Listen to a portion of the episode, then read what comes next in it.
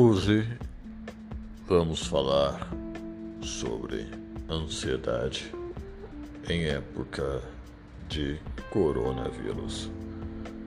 Estamos mais ansiosos, preocupados, aflitos?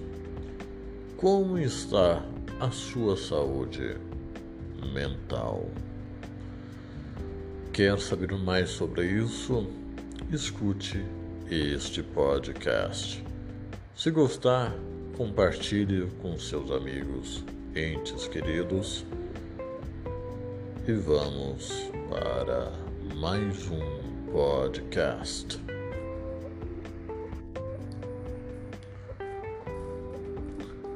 O isolamento social e a disseminação do Covid-19, mais conhecido como coronavírus, tem provocado ansiedade em muita gente, não é mesmo?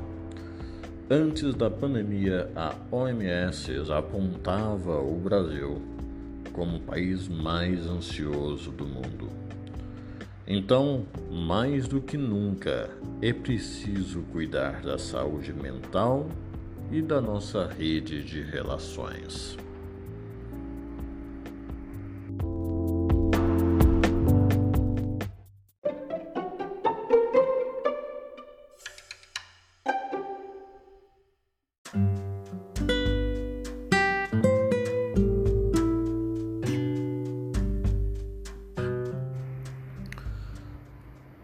Quais as causas atuais da ansiedade? Em tempos de coronavírus, há uma lista de situações enormes que podem desencadear a ansiedade. Uma dessas listas é a incerteza de quando e como isso passará. O medo de a gente mesmo pegar ou alguém que amamos adoecer.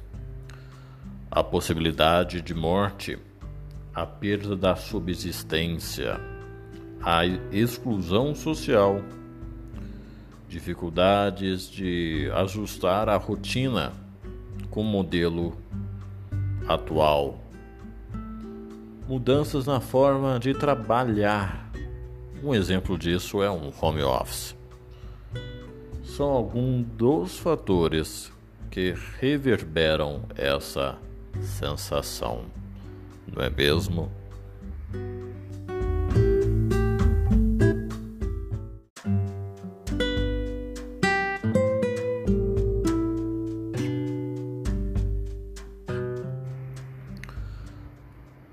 Quais as causas atuais da ansiedade? Em tempos de coronavírus, há uma lista de situações enormes que podem desencadear a ansiedade. Uma dessas listas é a incerteza de quando e como isso passará. O medo de a gente mesmo pegar ou alguém que amamos adoecer.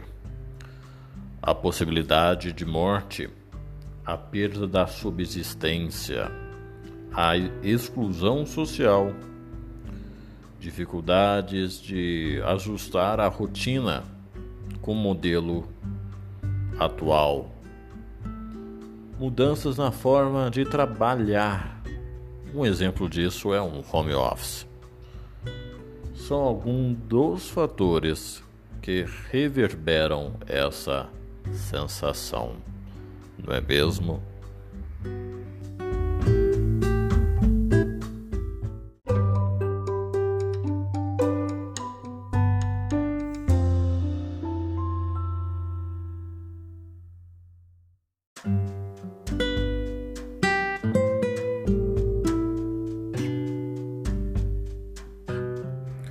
A ansiedade é definida como uma excessiva agitação na nossa cabeça, no nosso cérebro, é uma sensação semelhante ao medo.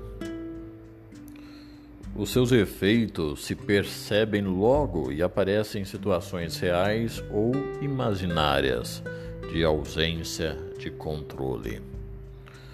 Então, a ansiedade faz com que a gente se sinta pequeno diante das situações e perca o interesse pelas coisas que davam prazer.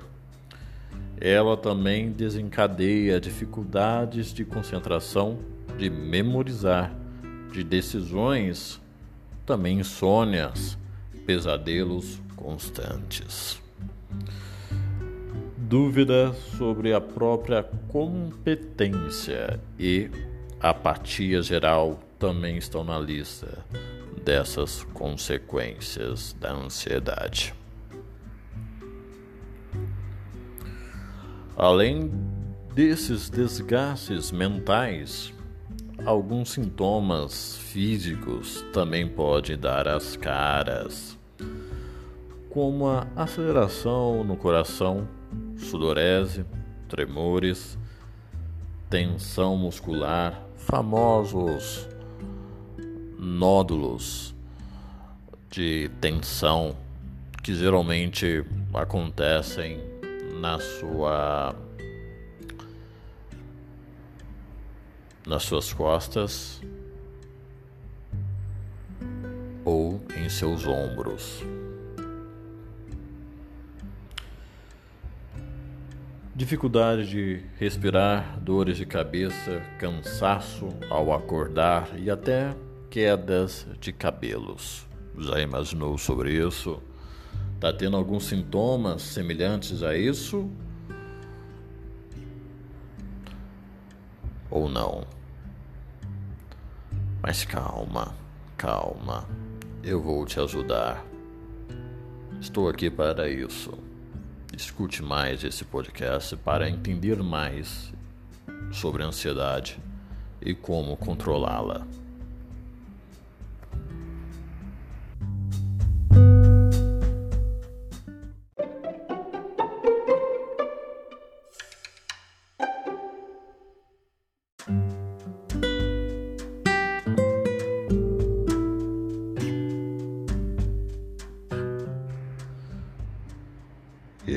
Estar me perguntando como controlar a ansiedade.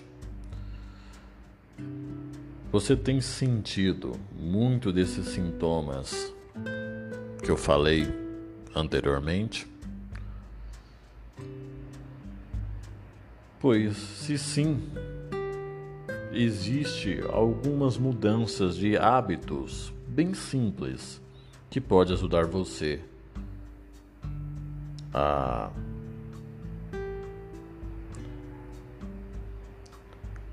driblá-los e a passar por essa fase de maneira mais leve. Vamos alguns alguns hábitos. Crie uma rotina. Estabelecer uma rotina é importante para diminuir a ansiedade durante o período de isolamento social.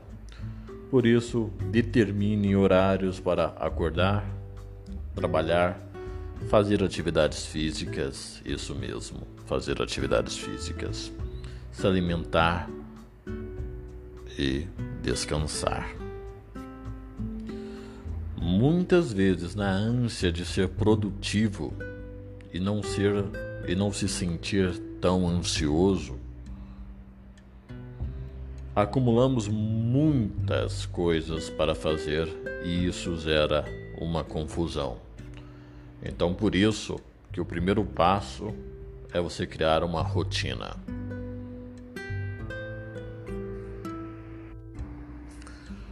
Então, priorize aquilo que realmente vai fazer diferença no seu dia a dia e se conecte emocionalmente com cada tarefa. Nada de se distrair com pequenas coisas que podem acontecer entre uma tarefa. Lembre-se também de fazer pequenas pausas de 5 a 10 minutos a cada duas horas de trabalho e de qualquer atividade intensa do seu dia a dia. Esse é o momento de pensar em você. Então, coloque 5 minutos ou 10 minutos no seu dia a dia para fazer um alongamento beber água, se distrair um pouco, porque o nosso cérebro ele não consegue ficar muito tempo fazendo a mesma coisa. Ele precisa ter um descanso. Você não é uma máquina. Pense nisso.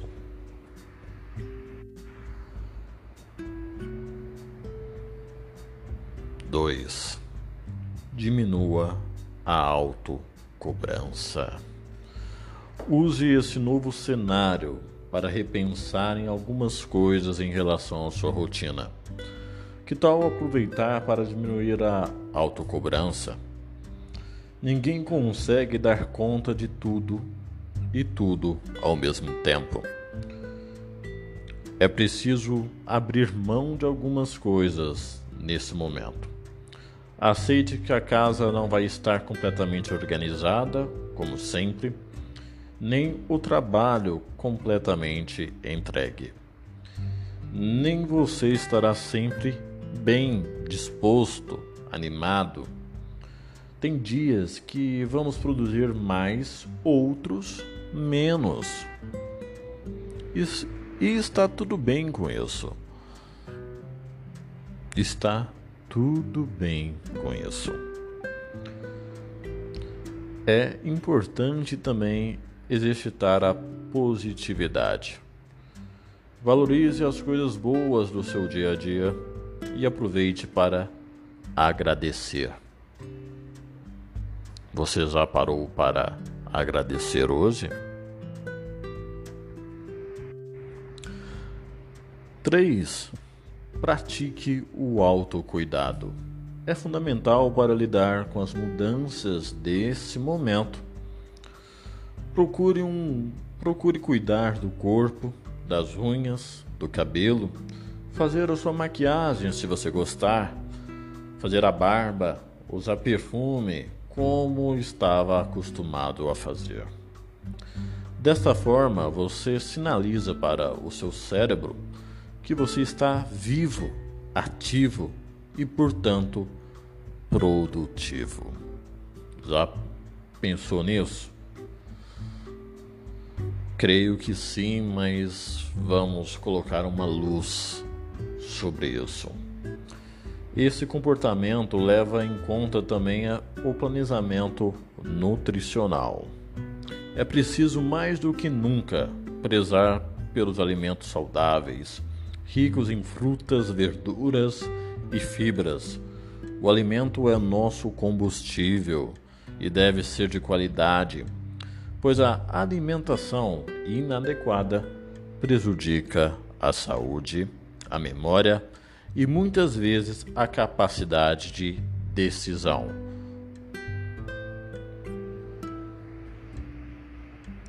E beba água. 4. Faça meditação. A meditação pode ajudar a acalmar, sendo uma grande aliada no combate à ansiedade, ao nosso estresse e aos problemas para dormir, famosas insônias. Faça exercício de respiração e relaxamento com frequência. Isso contribui para um sono de qualidade Existem várias formas de você fazer meditação. Temos YouTube, aplicativos específicos para isso, inclusive até o Spotify, entre outros, tem sons de meditação, meditação guiada, sons de natureza, entre outras coisas. Só procurar e você encontrará. É só escolher um local da, na sua casa ou aonde você estiver que não seja interrompido e que facilite a sua concentração.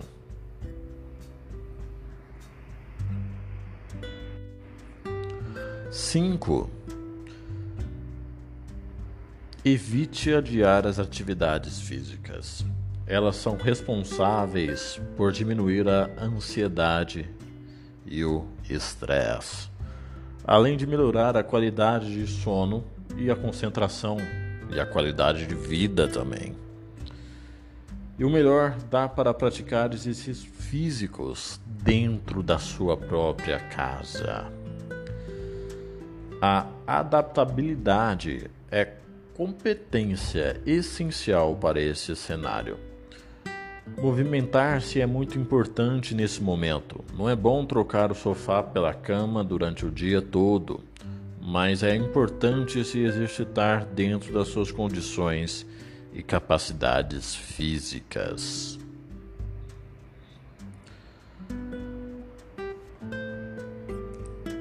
Seis. Consuma informações de forma equilibrada. É isso mesmo. Estar informado é importante, mas evite o excesso de informações Determine um horário do dia para abrir os sites de notícias, as redes sociais e para assistir aos noticiários. Ficar acompanhando a cada minuto as notícias servem apenas para aumentar os níveis de ansiedade e sentimentos de desesperança. Procure as informações em lugares que sejam de confiança. Por exemplo, órgãos competentes da sua cidade e evite fazer essa fazer isso durante a noite para não prejudicar o seu sono.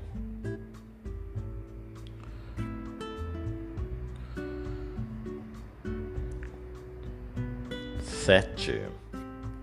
O período de isolamento social tem reconfigurado o nosso jeito de trabalhar e de se conectar com as pessoas.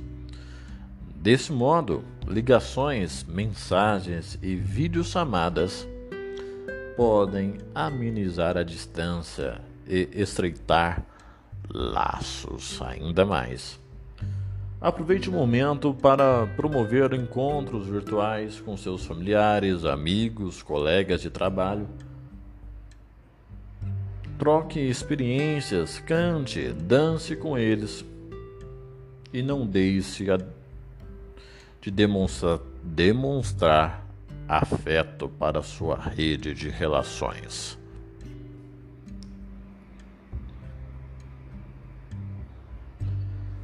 Tudo isso é importante não só para diminuir a sua ansiedade, mas também para ter uma qualidade de vida equilibrada. Espero que você tenha gostado desse podcast. Se gostou, compartilhe